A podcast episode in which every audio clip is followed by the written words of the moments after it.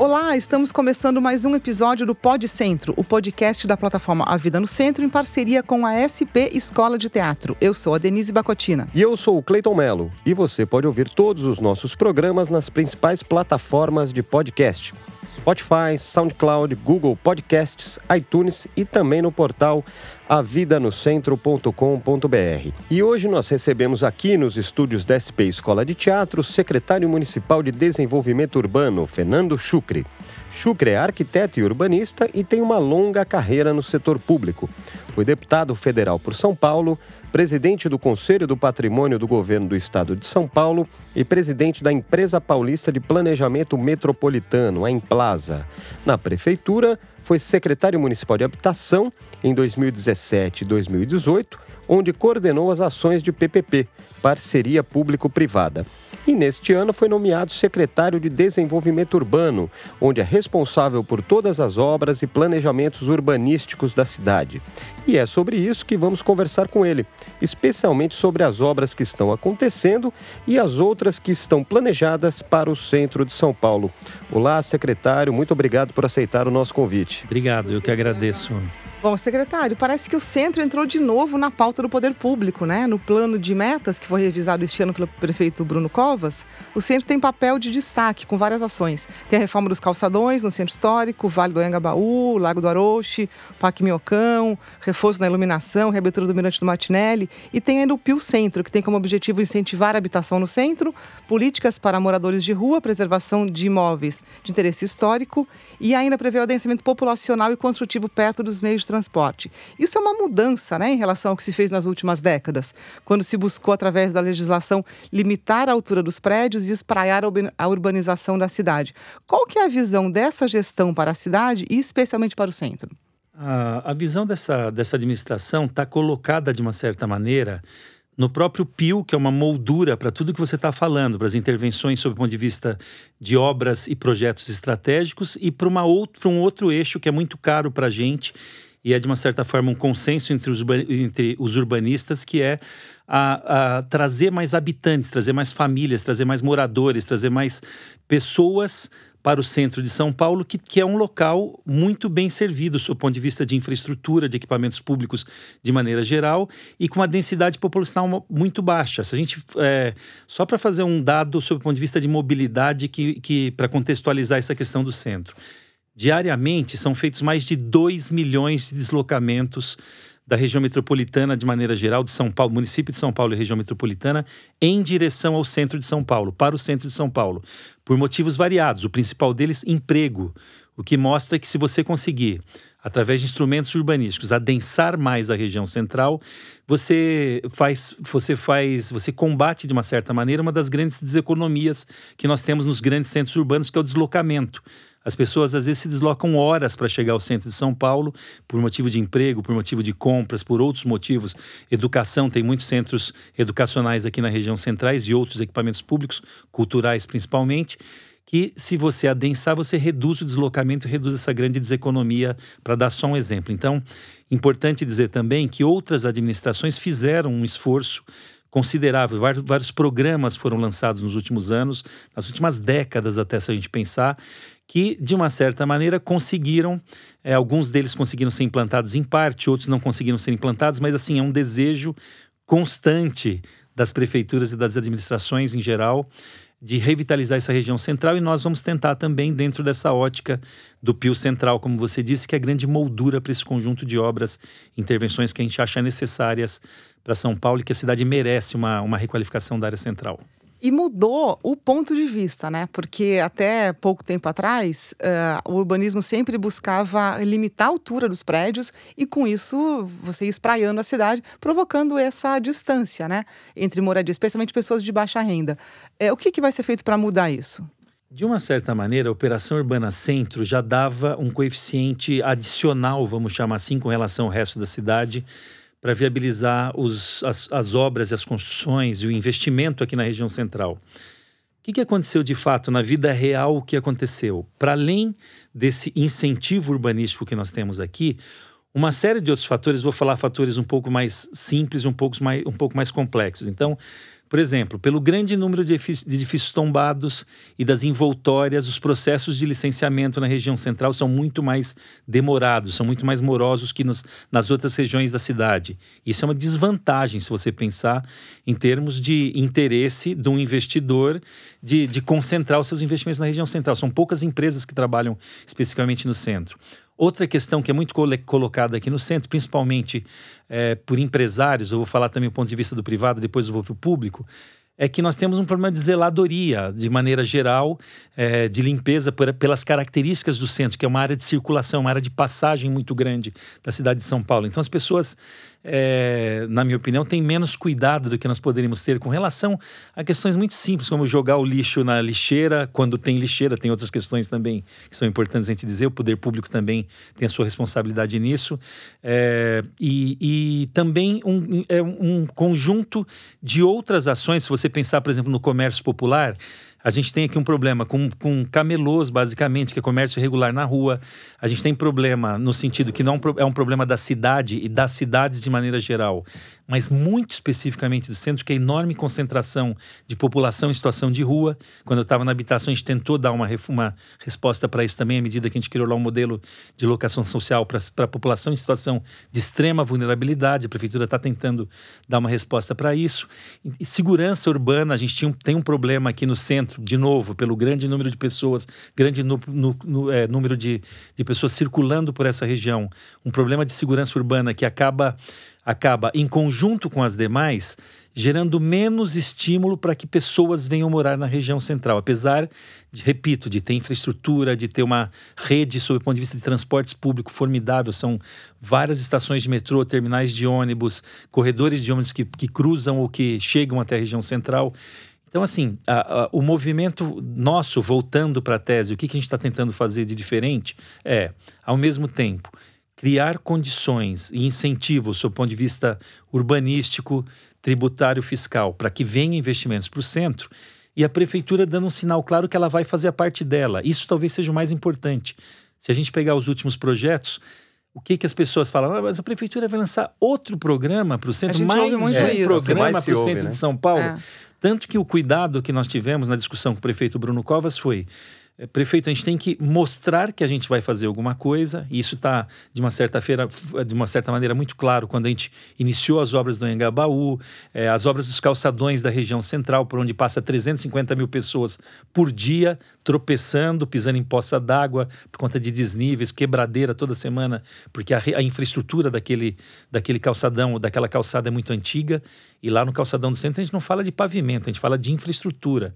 É uma obra de infraestrutura para organizar toda a rede de telefonia, de água, de fornecimento de água, de energia das concessionárias, de maneira que não haja quebradeira, porque não adianta a gente fazer um pavimento novíssimo, seja qual for o pavimento, com a melhor qualidade do mundo, se na semana seguinte vai estar sendo quebrado a cada duas horas tem alguma empresa quebrando aquele pavimento, gerando diversos problemas é, além da questão de manutenção, de do ponto de vista urbanístico mesmo, de qualidade daquele piso que vai sendo remendado, do ponto de vista de incomodidades para a população que circula ali de maneira geral. Então, é, o prefeito ficou muito claro para o prefeito que além de falar, vou fa vamos fazer um projeto para o centro, é vamos começar a investir no centro de São Paulo, com diversos programas.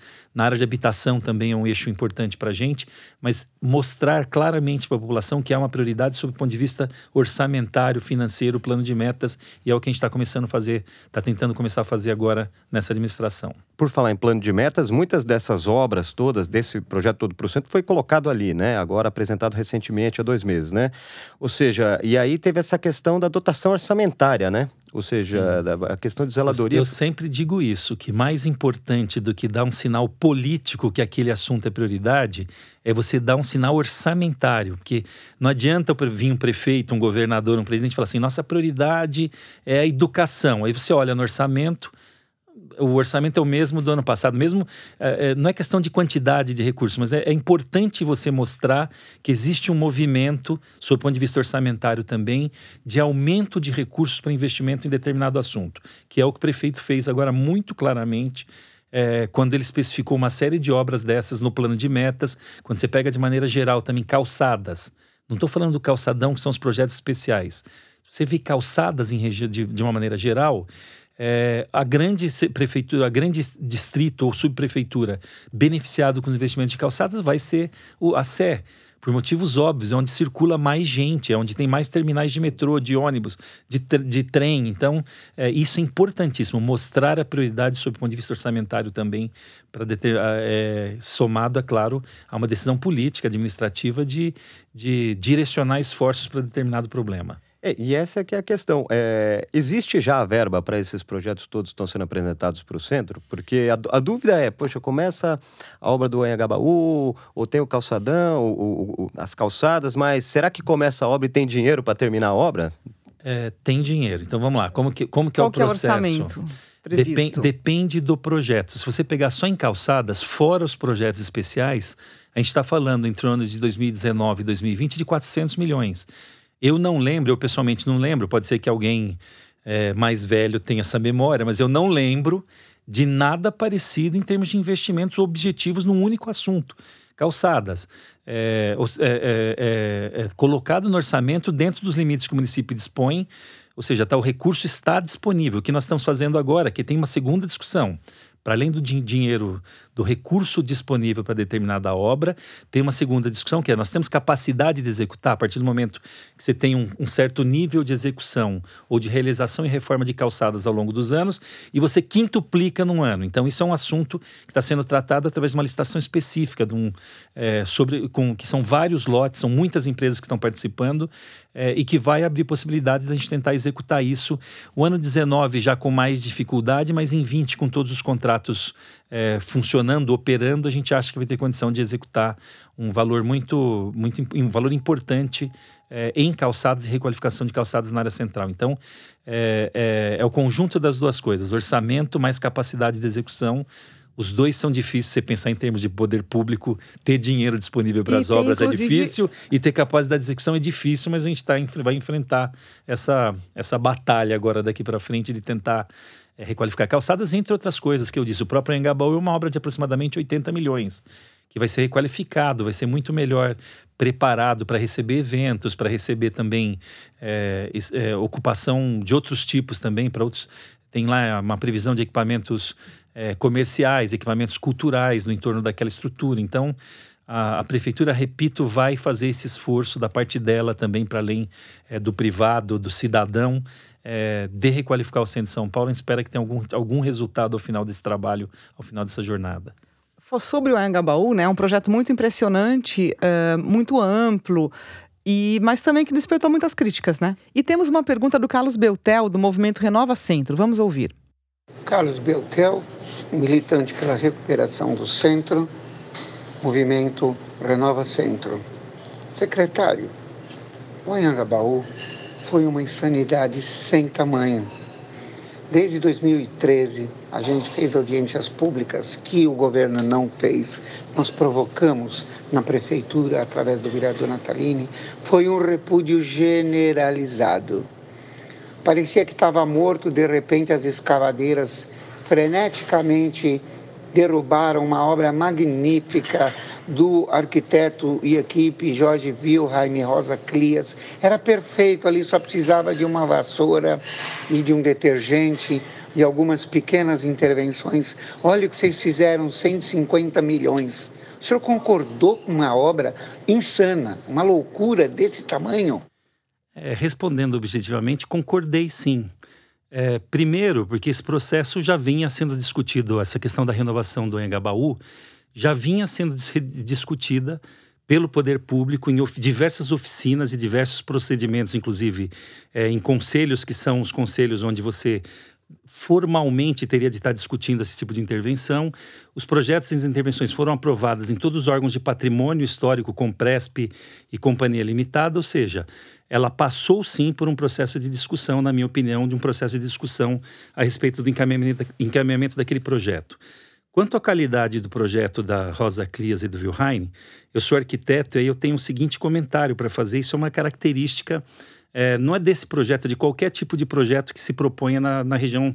Na região central de São Paulo é mais polêmico porque existe uma mobilização maior, mas de maneira geral, projetos de intervenção urbanística é, sempre são muito criticados quando você faz qualquer tipo de alteração. Isso faz parte do processo é, de mudança da cidade. Posso dar o exemplo do Minhocão, que talvez seja o mais polêmico que a gente tem hoje, que é o projeto de desativação do Minhocão e criação do parque, que é outra decisão também que a administração está trabalhando fortemente para consolidar a questão do Minhocão. Então, é, desperta paixões. Se você pegar qualquer projeto, vamos imaginar, vamos fazer, imaginar um projeto mais simples. Eu vou fazer uma casinha num terreno de 125 metros, é, uma casinha com dois quartos, casa, cozinha e banheiro, quarto, cozinha e banheiro. Se a gente perguntar provavelmente para 10 arquitetos diferentes, que é um pouco o caso do Angabaú, os 10 arquitetos vão considerar o projeto dele ou determinado projeto como sendo ideal e o adequado para aquilo. Então, infelizmente, projetos urbanos são feitos baseados em processos ou procedimentos de participação. Foi coletivo aquele processo de construção. Eu não estava na secretaria, eu já peguei o projeto aprovado e aí eu defendo fortemente a questão de continuidade sob o ponto de vista de intervenções em projetos públicos. Não existe, não é possível na minha, na minha cabeça uma intervenção é, de um projeto urbano com essa, com essa complexidade numa única administração. Se cada administração que entra resolve fazer o seu projeto, o que nós vamos fazer é gastar dinheiro público eternamente desenvolvendo projetos em processos de participativos. Esse processo nós recebemos praticamente da administração anterior, ele praticamente pronto, o projeto, a discussão sob ponto de vista de, sob o ponto de, vista de partido arquitetônico, é, oficinas que foram feitas, que eu me lembro, uma série de outros eventos que foram feitos, e eu achei que era muito, muito correto sob ponto de vista de gestão pública e de, e de é, economia de recursos e de energia. Recursos não é só dinheiro, é energia também de que aquele projeto pronto e discutido deveria ser implantado. Assim como eu espero que projetos que estão sendo. Espero, do ponto de vista de cidadão, como cidadão, que projetos discutidos em determinada administração que tenham cumprido com seu rito.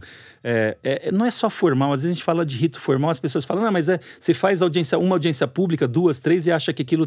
Mas cumprido essa, essa questão de você discutir o projeto com a sociedade, é, nem sempre a gente vai agradar todo mundo e eu sou favorável sim à implantação deles, como foi o caso do Engabaú, respondendo objetivamente, houve um processo de discussão, você pode discutir se poderia ter mais ou menos discussão, houve investimento público de energia e de recursos e o projeto estava pronto para ser implantado, a, a, a, é, aprovado por todos os órgãos que deveriam analisar aquele, aquele documento. Então, é, defendo sim a construção do Engabaú, acho que é um projeto que vai cumprir essa função de requalificar o centro de São Paulo, como o da Rosa e o do Wilhelm, de uma certa maneira, num determinado momento, também se, se, se, sobrepôs a um projeto anterior. E assim por diante. Nós temos mais de cinco, seis intervenções ao longo do último século no Anhangabaú que descaracterizaram e criaram um novo Anhangabaú, que é um pouco o que está acontecendo agora. Hoje, olhando da minha janela, porque eu olho essa obra da minha janela, já está totalmente é, é, desconstruído o projeto anterior, o pavimento, a questão das edificações que tinham lá. Fizemos, inclusive, concessões que tiveram agora recentemente, por exemplo, da pista de skate. Foram os skatistas lá nos procurar dizendo o seguinte: escuta, a gente, a gente não quer uma pista de skate do jeito que está no projeto, a gente quer do jeito que estava lá, o escadão, com aquelas. Nós reaproveitamos todo o material, as lajes de granito que estavam lá na chamada arquibancada e projetamos uma pista de skate da forma que a população, ou naquele caso era um público muito específico, demandou. Isso faz parte, ajuste no projeto faz parte, a gente espera é, e está sempre aberto para discussão de alguma questão específica. E, e secretário, até aproveitando para falar sobre isso, o, o valor da obra é de 80 milhões, né? É por volta de 80 milhões, por... conforme o contrato. Foi feita uma licitação e foi apresentado um projeto. A gente tinha feito o projeto básico e foi feito ao longo do último ano e meio, basicamente. Lá foi feito o processo de licitação. E se me falha a memória, o valor é por volta de 80 milhões de reais. Perfeito. E até para contextualizar um pouquinho para o nosso ouvinte aqui, o projeto prevê as águas dançantes. Primeiro que vai trocar todo o piso, né?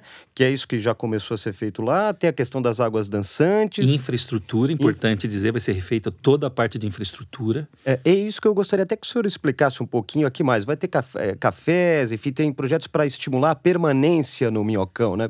No, tem uma... no Anhangabaú, né? Tem. Eu gostaria que o senhor explicasse um pouquinho, em resumo, o que é o projeto. A lógica é um pouco essa. Então, primeiro, é refazer a infraestrutura, como em quase todas as obras do centro. A gente sempre tem que começar, se a gente pensar numa obra mais perene, que dê menos manutenção e que, não, e que tenha qualidade ao longo dos anos, a gente tem a primeira coisa que a gente tem que pensar no centro é infraestrutura. Então, o Engabaú é um caso que está sendo feito um, uma vala técnica lá, que as pessoas circulam por dentro dessa vala técnica, pra, um túnel, vamos imaginar assim. Infraestrutura é, tem... é o que está embaixo do piso. Exatamente. É isso, né? Basicamente é isso. Não é só o que está embaixo, não, não, pode mas, ser iluminação claro, que está em cima, mas basicamente. São fios, fios e tubulações. Se a gente pensar ali no Engabaú, são mais de 30 empresas de telecomunicações que têm tubulações das mais diversas circulando em tudo quanto é direção, feitas é, de maneira desarticuladas, fora de técnicas. Tem Sabesp, tem Eletropaulo, tem os projetos de iluminação, tem uma série de outras obras de drenagem vinculadas ao túnel que passa por baixo, de drenagem estruturais. Então, é, primeiro cuidado sempre fazer a infraestrutura de maneira que não gere é, custos para o erário público futuro. Segunda questão, o que, que, o que, que nós estamos fazendo em cima, basicamente? É, o projeto lá que está sendo, que foi adotado e que foi aprovado em todos os órgãos, basicamente é uma requalificação daquele espaço sob o ponto de vista de viabilizar a realização de grandes eventos. Ele já tem essa vocação, historicamente, de realização de grandes eventos. Direta já, estou dando um exemplo, a própria virada cultural que é realizada todo ano e uma série de outros eventos. Então, tem essa tendência, ela vai ser reforçada à medida que a forma que está sendo construído, construído o, o, a área central do, do, do Anhangabaú vai permitir que esses shows sejam feitos em pequenos trechos, em grandes trechos ou na totalidade da área aquela estrutura que tem de fontes, que pode ser uma coisa que é, provavelmente imagino que não vá operar o dia inteiro todos os dias, vai ter horário, vai ser à noite, vai ser nos finais de semana como um motivo de atrativo, é, como um, como um item de atratividade para as pessoas para aquela região, vão estar também associadas uma série de pequenos equipamentos que vão dar uso, equipamentos culturais, pequenas bibliotecas, pequenas oficinas, pequenos é, banca de jornal, é, cafés, bares, restaurantes, uma série de outros pequenos equipamentos que estão ali. Se a gente, é, além da questão de paisagismo, arborização e outras questões, citei a pista de skate agora há pouco também, que é uma questão importante. Então, a gente vai valorizar os usos que o Engabaú já tem e tentar adequá-lo, modernizar aquele espaço de maneira a atender a essas demandas, mesmo respeitando as opiniões. Respeito as opiniões em contrário, eu sou arquiteto, então sei como é que, como é que funciona isso. Respeito as opiniões em contrário. Que tem gente que acha que aquele projeto não é o melhor. É, agora, houve esse cuidado, repito, de você incentivar e reforçar os usos que tem lá. Se a gente olhar um pouquinho mais amplo o espaço para além do Anhangabaú, que não é a obra do Anhangabaú em si, ela tem, uma, ela tem uma função dentro desse conceito de requalificação do centro. A gente está dizendo em talvez associar esta obra a outros equipamentos do entorno que poderiam, através de concessão, através de qualquer tipo de operação, é, ser incorporados e ser requalificados. Eu vou dar um exemplo que todo mundo conhece aqui, todo mundo que anda no centro é, Galeria Prestes Maia. É, uma, é um espaço absolutamente subutilizado pelo poder público que poderia ter milhares de coisas naquele espaço e poderia ser utilizado, incorporado ao espaço do Engabaú. Ali próximo, eu vou citar duas casas de show. Vou falar o Arte Palácio, que é da Secretaria da Habitação e da Cultura. O prédio foi desapropriado inteiro, inclusive o que tá teatro. Está fechado, né? Que está fechado, que poderia ser requalificado para fazer também uma sala de cinema, um teatro, qualquer um espaço que tinha. É, que, que poderia ter várias funções.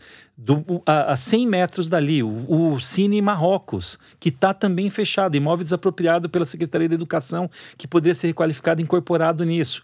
Tem, então, assim, tem oportunidades. O próprio próprio, o próprio Martinelli, quando nós decidimos o ano passado fazer uma concessão da cobertura dele, fazer um rooftop, aqueles restaurantes que hoje tem em tudo quanto é lugar do mundo, que você faz um restaurante bacana, bares, faz uma série de atividade. No primeiro arranha-céu da América Latina, que tem, todo, tem toda uma questão simbólica, quando você é, dá um uso que a população vai poder utilizar aquilo, é uma, é uma, é uma, é um, é um, uma, a gente já está soltando edital agora, já fez as consultas, tem mais de oito interessados em fazer investimento naquele, naquele edifício.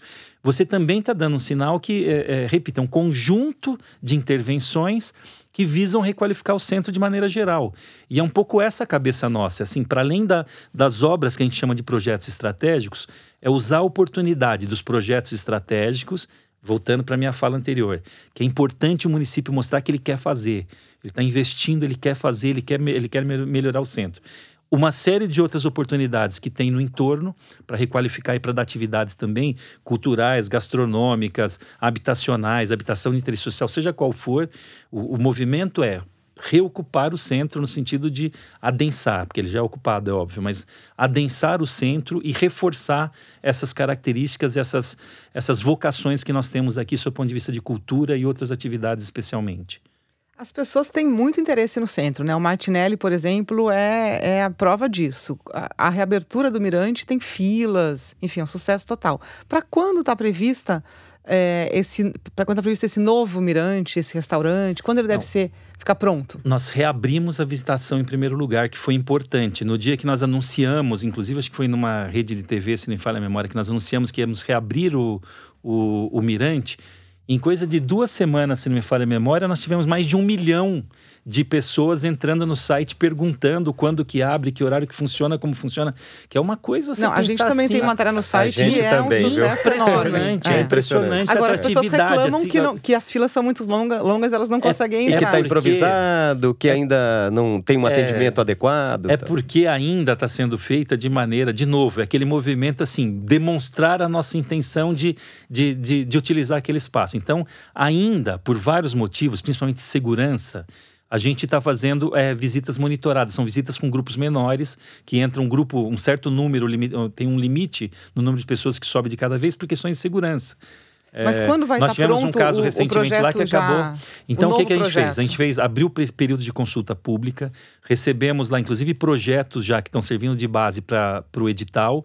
Estamos publicando o edital agora, provavelmente no mês de agosto.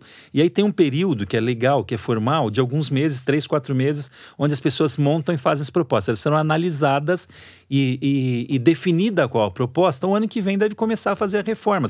A gente está falando em investimentos importantes Sim. da iniciativa privada para qualificar aquele espaço. Aí eu não sei qual vai ser a proposta ganhadora, que tem proposta para bar, para vários bares, para restaurante, para eventos, que a gente está não é só cobertura, a gente está também concedendo o andar anterior, o andar de baixo, 25 e 26 andares, de maneira que possibilite é, fazer eventos para além de, do, do restaurante, do show, fazer também é, uma curadoria, sob ponto de vista de ter também possibilidade de ter uma curadoria, sob ponto de vista de cultura, de é, vamos chamar assim de museu do centro, que pode estar tá, tá, é, é, apresentando ali ou disponibilizando para as pessoas imagens do centro histórico, é, questões que são relevantes ali da história do centro que poderiam ser incorporadas. E no nosso edital prevê isso, aliás, obriga que não é só montar um restaurante, montar um bar, ele vai ter que montar um equipamento cultural que tenha a ver com a questão do, do centro histórico de São Paulo. Então, assim, de novo, é um movimento. A gente acha que o ano que vem começa a obra. É, espero, espero sinceramente, em 2020 poder estar tá lá é, iniciando lá, abrindo esse, esse novo espaço, inclusive vendo a obra do Angabaú lá embaixo, que dá para ver aquela parte da São João perfeitamente, o Boulevard da São João e um trecho grande do Angabaú que está sendo requalificado. E, e, e, por falar em, em obras, secretário, até voltando para o senhor já citou rapidamente no começo, Parque Minhocão. Né? Esse é outro tema polêmico também, que divide opiniões. Né? É, é né? Já teve um direcionamento que o próprio plano diretor colocou, né, de desativação do, do Minhocão, e agora o prefeito Bruno Covas estabeleceu que vai fazer o parque, for, ele já existe como lei, né? Agora Sim. vai construir de fato nesse primeiro trecho de 900 metros Sim. da Praça Roosevelt até o, ali o Lago do Arocha aproximadamente. É, duas perguntas. Co como é que estão ali os planejamentos, o cronograma para isso? E qual a resposta, por exemplo, para quem é contrário a este projeto?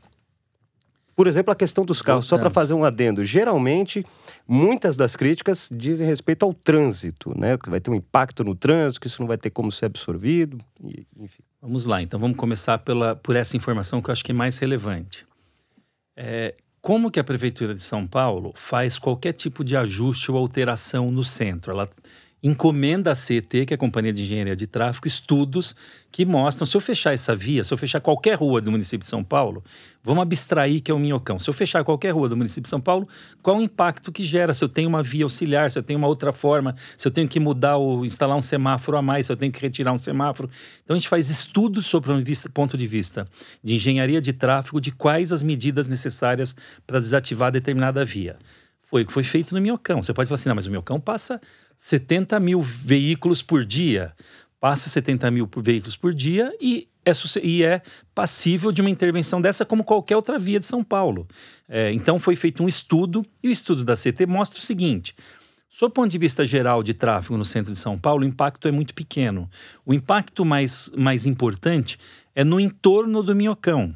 E aí o que, que, que foi feito? Foram feitos diversos estudos mostrando, escuta, para reduzir esse impacto, Nós vamos ter que fazer é, mudar, mudança de via, retirada, por exemplo, do terminal de ônibus da Amaral Gurgel, que poderia fazer com que a, a, a, o conjunto São João Amaral Gurgel funcionassem como ligação da leste-oeste com, maior, com, com, com perfeição. Então, assim, os estudos todos técnicos mostram que o impacto é muito pequeno, isso é importante dizer. Isso é importante dizer.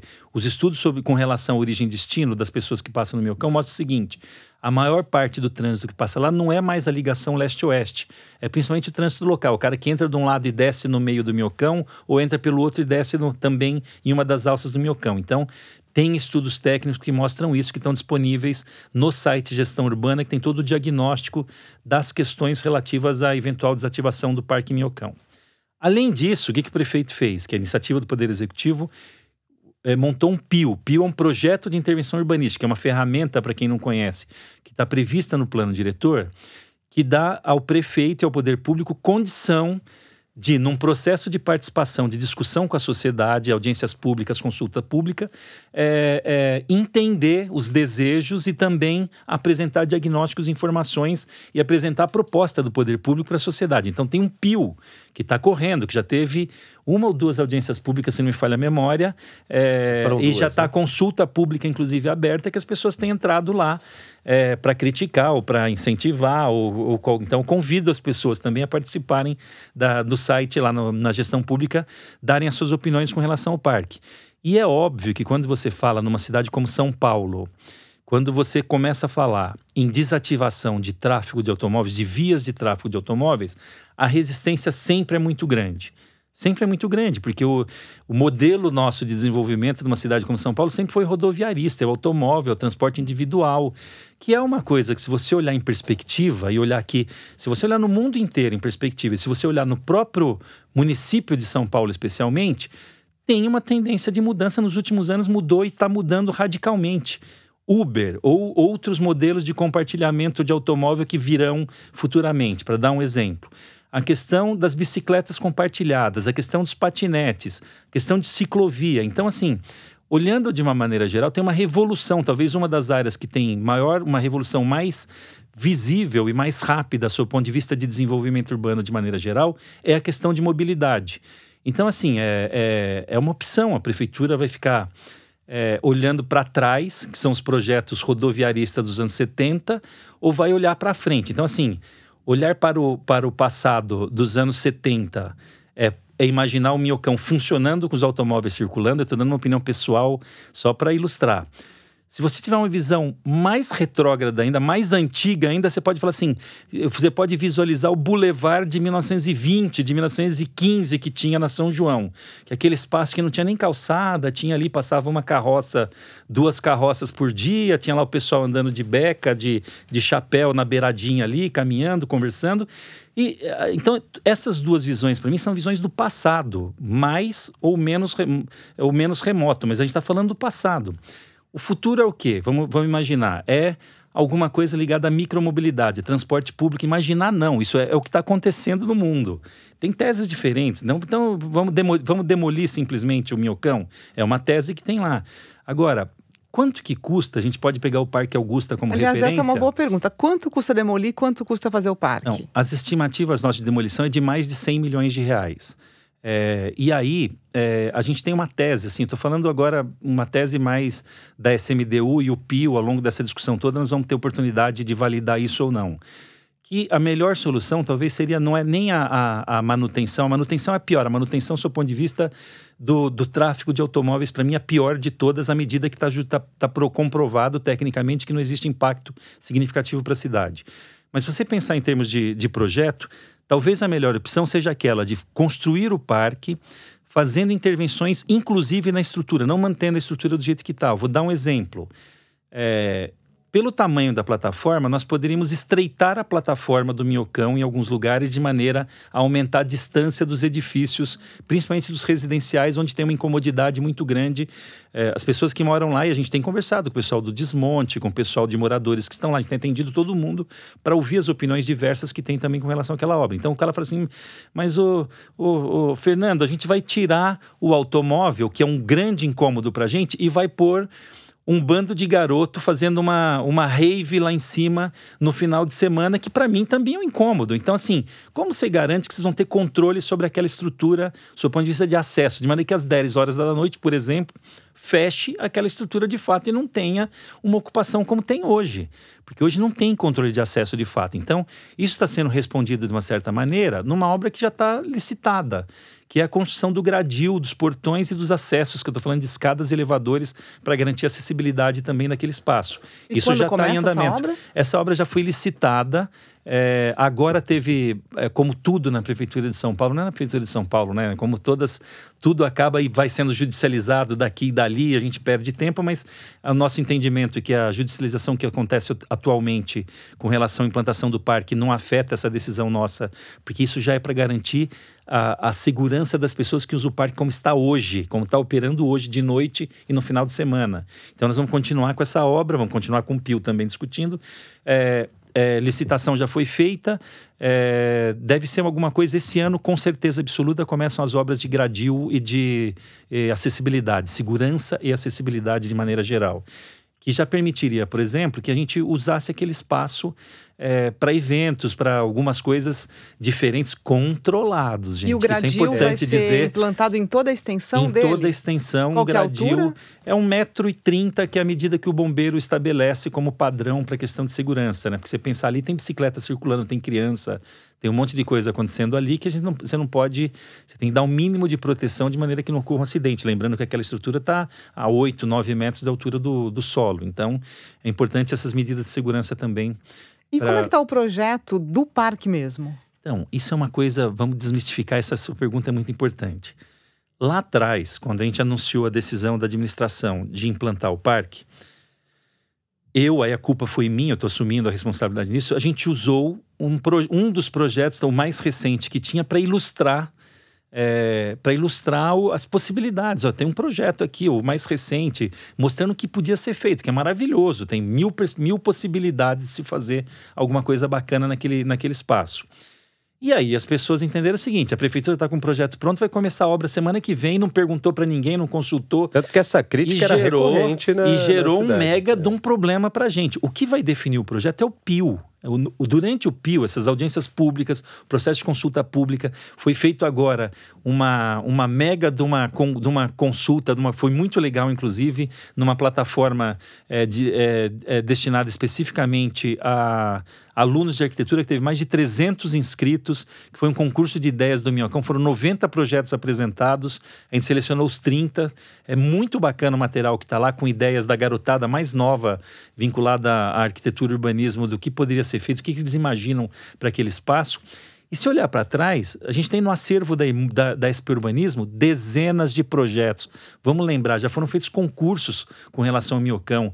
A própria EMURB, na época, que era o órgão de planejamento, fez diversas propostas de intervenção. Arquitetos, grandes escritórios de arquitetura propuseram intervenções no Minhocão. Então a gente tem muita coisa, tem muita coisa legal colocada lá. E o que a gente vai fazer durante o PIO é consolidar a tese que for de, de, de maior aprovação, vamos dizer assim, que a população, de maneira geral, concordar com a gente. O, eu, eu, vou repetir, o Minhocão, assim como o Engabaú, assim como qualquer obra urbana, com essa envergadura e com esse impacto, geram sim um problema muito sério, porque as pessoas pensam diferente, graças a Deus, né? Senão todo mundo ia andar de calça jeans e camiseta branca. Mas é. Então faz parte do processo de discussão, repito, e o município está super disposto a enfrentar esse debate. Perfeito. Bom, secretário Fernando Schuch, nós temos aqui uma nova pergunta, que é do Mauro Calhari, que é doutor em urbanismo pela FAUSP, e é também um estudioso aí da caminhabilidade, tem muitos trabalhos e estudos a esse respeito. Vamos ouvir a pergunta dele e, em seguida, a sua resposta. Boa tarde, secretário. Aqui é o Mauro Calhari e eu gostaria de saber qual vai ser a participação da secretaria no plano emergencial de calçadas que a prefeitura acabou de anunciar. Especificamente, gostaria de saber quais são os critérios e como será feita a contagem para a escolha dos pontos onde vão ser feitas as grandes melhorias. Obrigado e boa tarde. Vamos lá então. É, o PEC foi feito e coordenado por esta secretaria, pela Secretaria de Desenvolvimento Urbano, com participação articulado principalmente com outras duas, com outras três secretarias. subprefeituras, que é responsável de fato pela implantação das obras, Secretaria do Verde, por motivos óbvios, a gente está falando também da oportunidade de instalar calçadas com, com algum nível de, de permeabilidade, com plantio de, de, de árvores e outras coisas mais, e a principal interessada nisso, sob o ponto de vista de, de, dificuldades encontradas hoje, que é a da pessoa com deficiência, que é o secretário Cid, que participou ativamente no sentido de é, é, colocar ali obrigações sob o ponto de vista de acessibilidade mesmo, estou falando de norma técnica, rampa para cadeirante, é, piso tátil para poder viabilizar a circulação nos calçados de grande circulação em volta de estação de deficientes visuais e outras coisas mais. Então, todos participaram desse plano. O plano já está feito, já foi apresentado, já foi publicado, inclusive, recentemente. Importante dizer, o chamado PEC, que ela, ela usa, se utiliza basicamente de alguns critérios. Eu vou falar os principais critérios, né? Estado de conservação, então, assim, qual, como você vai priorizar, priorizar numa, numa cidade do tamanho de São Paulo, qual calçada é mais importante que a outra? Quais os critérios que você utilizou para determinar isso? Então, o primeiro é meio óbvio, é por onde passa mais gente e que está em pior estado de conservação. Se pegar em volta de terminais de ônibus, de estações de metrô e de grandes avenidas que têm um fluxo muito grande, eu vou falar, por exemplo, das ruas de comércio popular. Você pegar aqui a Santa Efigênia, 25 de março, que passam centenas de milhares de pessoas todos os dias naquele espaço.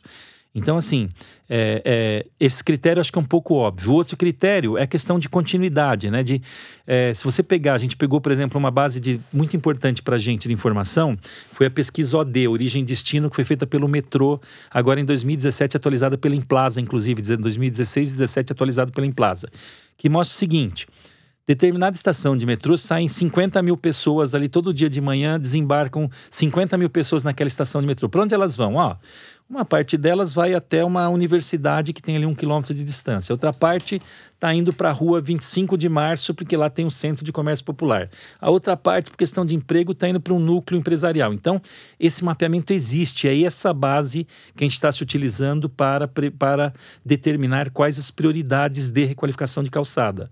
Então é dessa maneira que foi feito. Tem, claro, questões de acessibilidade, de necessidade de adequação de calçadas de maneira geral. Então foi esse critério.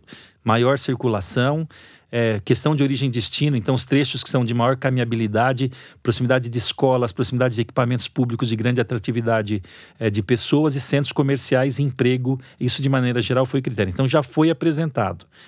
É, já foi também, como eu disse anteriormente, disponibilizados recursos importantes, repito, 400 milhões para fazer a requalificação dessa calçada. Aí você vai falar assim: bom, então a gente está na, na Disney, né? Resolveu todos os problemas. Não estamos. Nós temos Qual problemas. Seria a necessidade para resolver todas as calçadas? Nós temos. É, o, é um bom problema, eu acho, não é um problema ruim, mas vamos imaginar assim: quando você fala em calçadas especiais, eu vou dar o exemplo de novo da Santa Efigênia, que é aqui próximo no centro. Além de requalificar as calçadas, nós temos lá um projeto de tráfego calmo, que é de tráfego calmo, basicamente, que é o quê? Alargamento da calçada, estreita, estreitamento das faixas de pedestre, construção de lombofaixa. Então, tem uma série de outras coisas, vamos chamar assim de projeto, que vão requalificar aquele espaço para além de você trocar o pavimento. É, então, este, é um trabalho que tem que ser feito agora muito criterioso e que a gente sempre tem dificuldade de articular no poder público, que é identificar claramente as centralidades, esses pontos que têm necessidade por questão de número de acidentes, pela calçada ter largura insuficiente, e aproveitar o recurso não só para mudar o pavimento, mas para fazer outras obras complementares que melhoria, melhorariam bastante a micromobilidade, falando em pedestre especialmente. Então, assim, a atenção que nós temos que ter é, sob o ponto de vista de não perder essa oportunidade de, além de trocar o piso, requalificar o projeto dessas calçadas de maneira a reduzir acidentes, repito. Acidente pode ser o cara tropeçar no buraco e quebrar a perna, que tem muito aqui no centro de tem São muito. Paulo. Torcer o tornozelo e coisas do tipo. E também atropelamentos, aproveitando para redução de tempo de travessia e melhoria de sinalização. E vai dar tempo de fazer isso? A gente tem um ano e meio só até o fim do mandato. Então, por isso que eu, é, a estratégia que a prefeitura adotou, além da disponibilidade de recursos, foi fazer um grande um número muito grande de lotes de projetos e de frentes de obra para execução. Aí, de novo, a, a, a, falha desse processo é se a gente vai ter capacidade de articulação entre todas as secretarias de não perder essas oportunidades. Não estou falando da calçada de 1,50m de largura. Porque você pode ter que quebrar que tá de novo num bairro residencial. Estou falando né? aqui na, na Santa Efigênia, no calçadão do centro, por exemplo, todas essas medidas foram tomadas. O calçadão do centro, o projeto do perímetro todo dele, que basicamente é a Rua Boa Vista e a Líbero Badaró, toda com calçada vai ser, vai ser é, aumentada a faixa dos pedestres, vai ser reduzido o número de vagas, vai ser feita a sinalização, vai ser feito mobiliário urbano, vão ser feitas as lombofaixas. Então, assim, é, onde os projetos chamados especiais é uma obrigação nossa fazer essa adequação. Nos demais, tentar fazer o máximo possível de maneira a possibilitar, de novo, a, a, a gente não, que a gente não perca essa oportunidade de não só requalificar o piso, mas os projetos de maneira geral. E, e, secretário, temos mais uma pergunta, inclusive, que complementa, é sobre as calçadas ainda. É da Vans Spis, que é do projeto Calçada SP, inclusive tem uma coluna aqui no A Vida no Centro. Vamos ouvir. Oi, aqui é a Vans, do projeto Calçada SP. Eu ouvi que na semana que vem vai ser disponibilizado para consulta os mapas das regiões contempladas pelo plano emergencial de, cal, de calçadas. Pelo que eu entendi, vai ser na plataforma GeoSampa que vão estar disponíveis. Eu queria saber como que esses mapas foram confeccionados e qual foi o critério para a escolha dessas calçadas que vão ser reformadas. É, os, os, critérios foi isso que eu acabei de dizer, basicamente, é, por censo mesmo, o número de pedestres que circulam naquele espaço e outras necessidades de adequação é, baseadas principalmente na questão de origem e destino, na pesquisa OD e também é, em, em, levantamentos feitos junto a todas as prefeituras regionais no conceito de centralidade. Né? Então é importante dizer onde tem maior número de pessoas, onde a gente pretende é, investir mais fortemente esses recursos, colocar de uma maneira mais incisiva os recursos nessas áreas. É, com relação à disponibilidade dos dados, eu acho que já subiu, viu? Já está disponível no GeoSampa. Se não me falha a memória, foi colocado agora dois ou três dias atrás, todo o mapa das calçadas para as pessoas poderem consultar. É GeoSampa? E é importante, é no GeoSampa. O endereço? É no, você entra pelo site da, da Prefeitura de São Paulo, no Gestão Urbana, e aí do gestão urbana você entra lá, você tem, você tem como acessar o GeoSampa, que é uma das plataformas, é uma plataforma georreferenciada da Prefeitura de São Paulo, que fornece dados de maneira geral sobre, sobre zoneamento, sobre uso de solo, é, transportes, uma série de camadas que tem lá de informações, que é muito legal, inclusive o pessoal aqui da, é, da, da que está acompanhando a gente poder é, acessar esses dados e ter informações gerais sobre, sobre a região central de São Paulo, o município de maneira geral, mas especialmente sobre o centro. É, e é importante dizer, o PEC, que é o Plano Emergencial, ele faz um levantamento da prioridade para a gente ter o tamanho, noção do tamanho da cidade. A gente está falando de um percentual pequeno das calçadas do município. O PEC analisa os 7 milhões e meio de metros quadrados que são prioritários no município de São Paulo. Aí você fala assim, ah, mas você está pondo 400 milhões, dá para fazer tudo. Não, os 7 milhões e meio, os 400 milhões de reais, dá para fazer aproximadamente 1 milhão e meio dessas calçadas. Então, assim, dos 7,5 prioritários, os 400 milhões vão ser, vão ser suficientes para a gente implantar um milhão e meio de metros quadrados, que é um absurdo. Você pensar em termos de, de, de investimento, é um é absurdo. A área toda é muito grande. É que né? o município de São Paulo é muito grande e aí a nossa capacidade de investimento, e repito, não é só de investimento, é de execução. É, a, a gente avaliou que a gente tem condição de fazer próximo disso ao longo dos próximos dois anos, vai ser o esforço que será feito pela administração, repito. E, secretário, como que está uh, a implementação do Parque Augusta? Como que está o projeto? Quando começam as obras? Então, é, foram assinados, já toda a parte legal já está superada. É, o privado já, já recebeu um projeto da prefeitura, um projeto básico da prefeitura, está terminando os projetos executivos e deve começar a obra. Ainda esse ano a gente vai ter essa obra, é, é, o início dessas obras. Pelas características da obra, é uma obra rápida, relativamente rápida de fazer, porque ela não tem muitos equipamentos, é paisagismo e alguns pequenos equipamentos que vão ser construídos e revitalizados ali do, da, do que já existe naquele espaço. Então, essa obra, com certeza absoluta, até o meio do ano que vem está pronta, entregue à população de São Paulo. É mais uma dessas obras que a gente fala que, vai, que visam, no conjunto delas, requalificar e melhorar a vida no centro de São Paulo. Importante, só para ligar o Parque Augusta com a questão do Minhocão, só para fechar essa, é, o Minhocão é uma grande oportunidade de a gente interligar diversos, desses, diversos espaços desses. A gente está falando do Parque Augusta numa ponta, que tem um bulevar que une a Praça Roosevelt. Se você sobe no Minhocão, tem lá o Largo do Aroche, que está sendo requalificado, já está em obras, que também é muito próximo do Anhangabaú e de outros equipamentos que estão próximos. Então, assim, pensar em termos de micromobilidade, já que várias das pessoas que estão perguntando são vinculadas à micromobilidade, calçadas, ciclistas, etc., é uma grande oportunidade da gente criar aqui uma, uma ciclorrota, vamos chamar assim, é, muito bem estruturada com equipamentos para o centro de São Paulo, que pode ser um grande ponto turístico, como, como é é, como são também intervenções parecidas com essas em vários lugares do mundo. A pessoa, o pessoal costuma comparar muito com Highline, eu acho péssima essa, essa comparação, para mim é a pior possível, porque a Highline é, é, basicamente uma calçada suspensa numa estrutura desativada. Aqui é uma área muito maior e com carros, muito né? mais possibilidades de interligação com outros equipamentos culturais, de lazer, de esportes da região central de São Paulo. Acho que o Minhocão é muito mais, pode ser muito mais do que esses do que todos esses projetos que a gente tem visto por aí apostamos nisso e vamos ver o vamos ver se a gente consegue dar o passo inicial é, agora ainda o mais rápido possível estamos aí é, tem as pedras pelo caminho, como eu disse, o processo de judicialização dessas obras é constante, então para, continua, para, continua, mas a gente está disposto, repito, a fazer esse debate.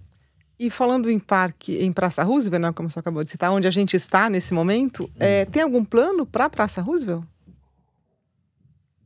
Não nesse pacote. Agora, a Praça Roosevelt foi, foi requalificada e não teve muita manifestação no sentido da, da necessidade de novos investimentos. O que nós recebemos há um tempo atrás, e foi uma coisa muito isolada, foi um grupo de pessoas aqui, de moradores da região, é, mas aí no sentido de pedindo maior controle de acesso, mas assim, é, são coisas que, repito, quando você está fazendo no poder público, você tem que ouvir todos os tipos de, Alguma de intenção de né? atender então, a essa solicitação? Não, então, por, por, isso que eu te digo, não teve nenhum grande movimento, no, pelo menos a gente Porque não identificou isso, de lá. fato, não é a, o pensamento da maioria eu, eu, eu sei uh, disso, dos moradores e frequentadores, por isso dizendo, né? No poder público você ouve todas as propostas todos, e todas né? as, a todos, sem exceção. Porque então, assim, aqui... ouvimos as, as, as, solicitações que foram feitas. É, agora, não tem, nesse plano nosso, não tem claramente um projeto de requalificação para a Praça Russa. E a ideia é deixar a praça aberta e democrática para todos? Sempre. Equipamento público é isso que tem que ser. A questão, a questão do miocão, que a gente fala em controle de acesso, é por conta que tem uma característica muito diferente. Ali, se funcionasse um parque, se não tiver um controle de acesso a partir das 10 da noite, vira rave todo dia, vai virar pancadão todos os dias a partir das 10 da noite. Vamos lembrar, ali é um conjunto muito grande de edifícios que estão a dois metros. Você estica o braço em alguns lugares do Miocão, você encosta num edifício daquele que tem pessoas morando, né? Idosos, crianças ali, a vida continua. Então, é um parque de inserção urbana muito grande, muito forte, então tem que ter regras específicas de funcionamento, que não é a regra geral dos equipamentos públicos do município de São Paulo. E só uma última pergunta: você apresentou aqui uma visão de cidade uh, aberta uh, e muito pedestre e com uma mobilidade, um, com uso de transporte coletivo, né? É essa a visão que a prefeitura está colocando para a cidade? Essa visão, sim, eu acho que é de uma certa forma essa visão, e aí não é não é uma visão contra o automóvel. Isso que às vezes a pessoa acha que uma coisa é contra a outra necessariamente. São adequações que vão sendo feitas no desenho da cidade para poder é, atualizar, vamos chamar assim, o, o, o, o, hardware da cidade de maneira que você possa se adequar a novas, a novas questões. Qual, é, Patinete começou há poucos dias, são 10 mil patinetes no, na, na, região central, porque basicamente eles não estão no município inteiro. Eles estão numa área muito concentrada, basicamente no centro expandido, entre Marginal Pinheiros e Marginal Tietê. São 10 mil patinetes em alguns meses que apareceram, que é uma, uma não tinha regra para patinete. O cara anda pela via, anda. Eu, eu sou motociclista, eu uso moto para me deslocar. Eu subindo esses dias ali na Rebouças, na, na, na frente do Shopping Eldorado, um patinete no meio da faixa de automóvel é, subindo lá 20, 30 por hora na faixa que os motociclistas, motociclistas usam entre, entre as duas faixas de automóvel. Então, assim, é, é, ali ainda é o, é o cara do patinete que está correndo risco. Agora, vamos colocar uma situação contrária: o cara utilizar calçadas no lugar que tem grande circulação em alta velocidade. Então, assim, são novidades que todos nós estamos aprendendo a lidar com isso é, que não tem regras claras ainda. Acho que a experiência vai dando condição da gente avaliar qual a melhor forma de, de, de lidar com isso. E a gente tem que estar atento para isso. Acho que o, o que importa, eu repito, é que está havendo uma revolução na questão de mobilidade e a prefeitura, o Bruno, que é um prefeito, que é um cara novo, um cara que é muito ligado nessa questão de. É, é, é mais ligado a jovem mesmo, ao que, que é o futuro, né? Não, a gente não está olhando para trás, a gente está olhando para frente. Sob esse ponto de vista, investir em micromobilidade, repito, não é uma conversa contra automóveis É assim, algumas estruturas como o Minhocão são obsoletas e geram uma série de danos.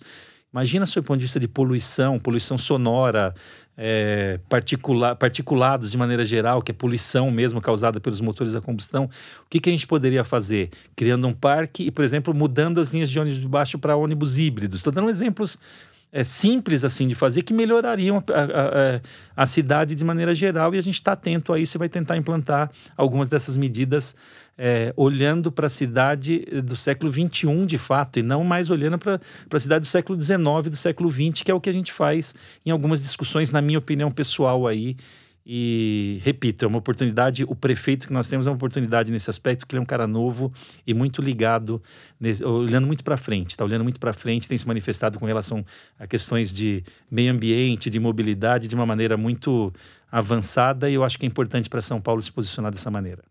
E sem dúvida o centro é o lugar onde isso é mais possível de fazer, né? Essas mudanças são mais possíveis e mais necessárias.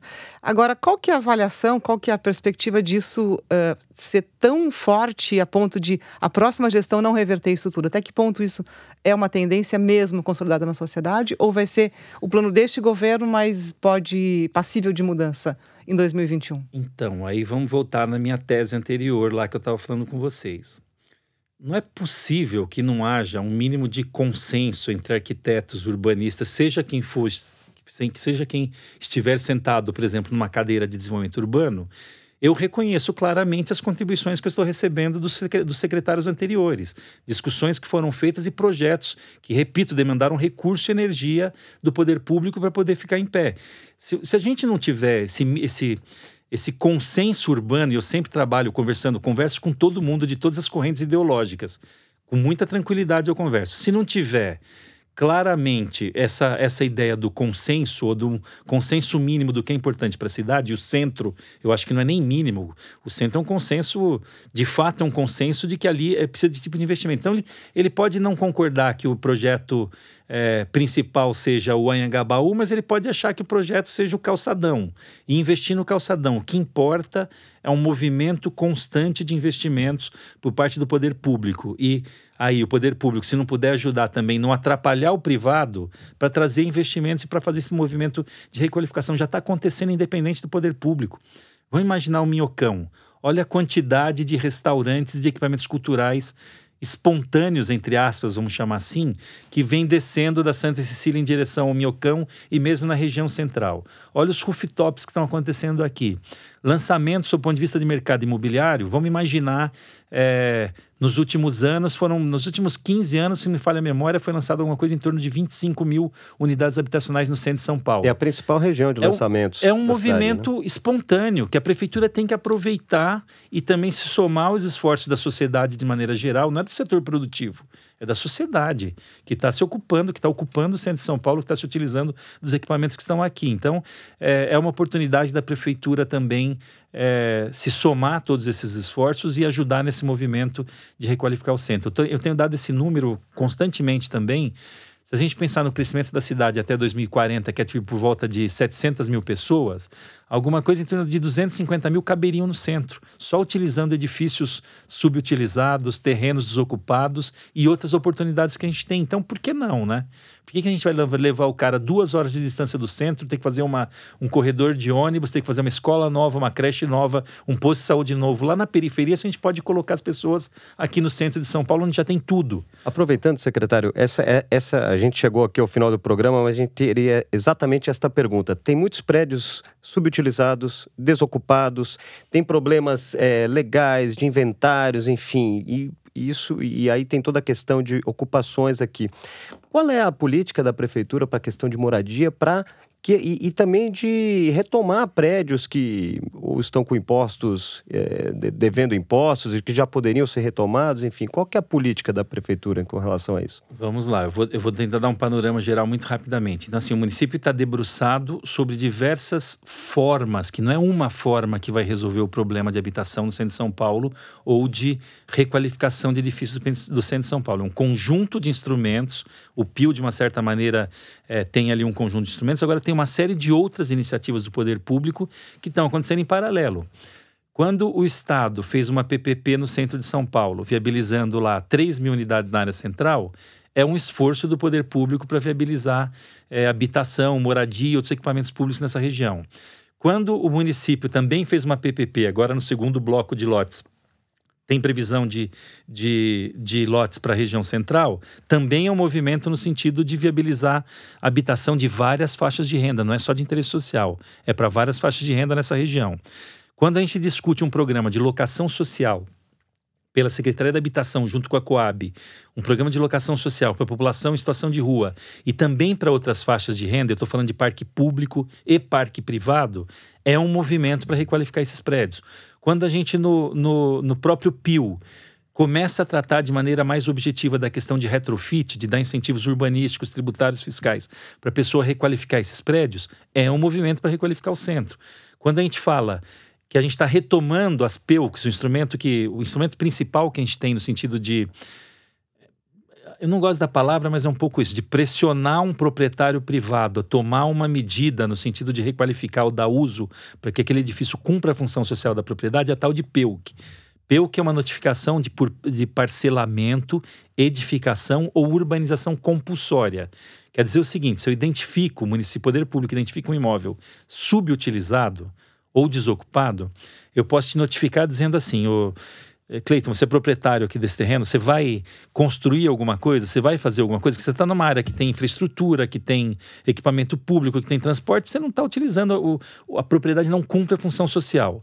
Então, o que, que a gente pode fazer? Então, se você não me falar o que você vai fazer em tanto tempo, você tem um período para responder, eu vou te notificar e vou começar a cobrar IPTU progressivo de você. Quer dizer o seguinte, ao longo de cinco anos, eu vou aumentando a sua alíquota de, de IPTU 15% ao ano, de maneira ao seu IPTU ficar eh, muito maior do que a média dos imóveis que tem destinação no fundo.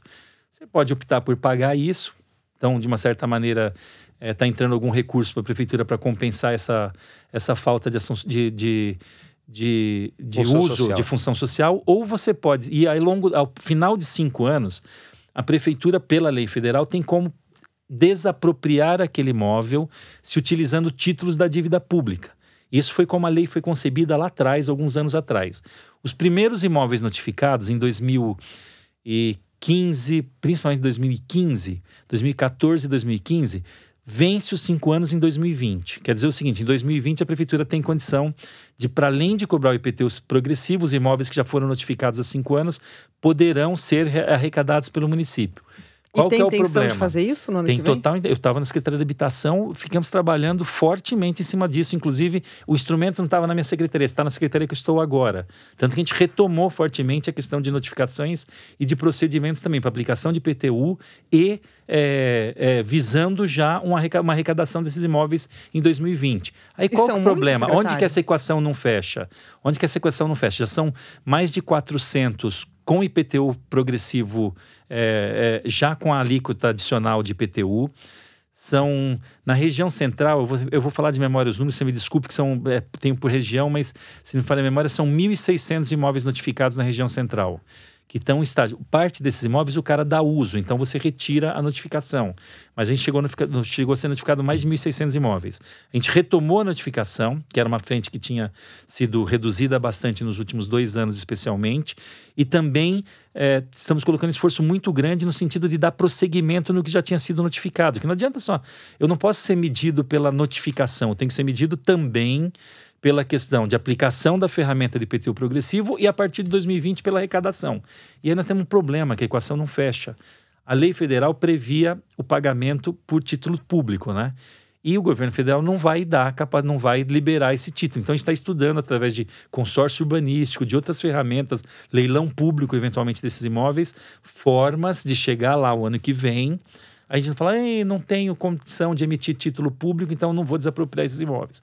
Então a gente está estudando maneiras para tornar, para dar é, concretude, para viabilizar a desapropriação para motivo de habitação de interesse social. Lembrando que a gente tem o Fundurb, que é o mesmo dinheiro que está financiando as obras do Anhangabaú, por exemplo, que 30% dele são de destinação exclusiva para desapropriação de imóveis na região central. Então a gente já tem um parque imobiliário importante, o município tem um parque imobiliário importante é, só a Coab tem mais de 40 imóveis, praticamente 39 imóveis, se não me falha a memória, desapropriados em condição de receber obras de requalificação. Citei o Arte Palácio agora há pouco, que já foi desapropriado alguns anos atrás. Qual que é o buraco que a gente não consegue fechar nisso? repito, é o financiamento, no caso da habitação, é financiamento para esse tipo de projeto que é mais complexo e mais caro do que construir um conjunto habitacional lá no Jardim Apurá, na zona sul de São Paulo, a duas horas do centro de São Paulo. Lá é muito mais barato e mais fácil. Então, as pessoas tendem, a, é, no caso é um programa federal, a produzir lá não, e não vir aqui enfrentar uma Porque discussão não pensam no custo com total, órgão né? de patrimônio, com todo mundo, de processo de, de adequação dos edifícios do ponto de vista de acessibilidade e de segurança no corpo de bombeiros. Então, assim, é mais fácil fazer lá. Mas o município deveria e deve, e essa é a nossa intenção com esse conjunto de leis que eu falei agora anterior, anteriormente, que poderiam estar ajudando nesse esforço de viabilizar, ou pelo menos da igualdade de condições para quem vai investir lá a duas horas no extremo sul, perto da área de mananciais, ou aqui no centro de São Paulo. Esse é o esforço que tem que ser feito, é, é, que tem que ser feito pelo poder público no, nesse sentido também de requalificar esses edifícios da área central. Maravilha, Perfeito. secretário. Muito obrigada pela entrevista. Só uma última pergunta. Além de trabalhar no centro, o que mais você faz no centro?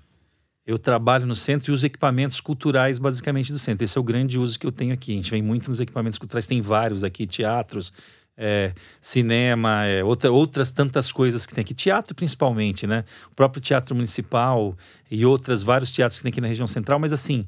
É, Trabalha eu, num prédio o meu, privilegiado, né? No eu tô Martinelli. no Martinelli, que é um privilégio Cartão ali. postal da cidade. Olhando para o Engabaú e para São João, inclusive, ali. Olhando para o Largo do Pai Sandu, onde caiu aquele edifício do Hilton Paz também. Mas é, é importante a gente, a gente, eh, no caso nosso, especificamente meu, da minha família, o uso é trabalho, trabalho aqui no centro, então me desloco todo dia para cá, e equipamentos culturais. Esse é o uso principal que a gente dá aqui. Maravilha. Muito obrigado, secretário Fernando Chucre, pela participação aqui no nosso programa, no nosso podcast.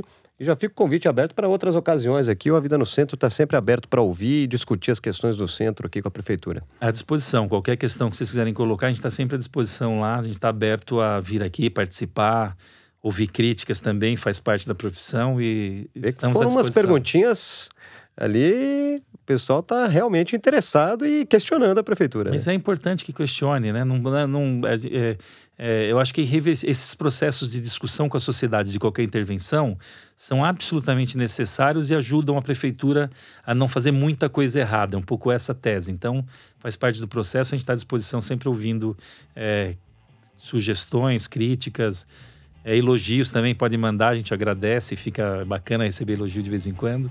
E é Mas muito estamos à bom, né? As pessoas estarem interessadas em participar do desenvolvimento, da criação da cidade, né? Que é um organismo em desenvolvimento, né? Isso em criação é muito contínua, né? importante. Se a gente lembrar há, pouco- há- há- há poucos anos atrás, a pessoa vinha começava a obra no outro dia sem discutir, sem fazer nada.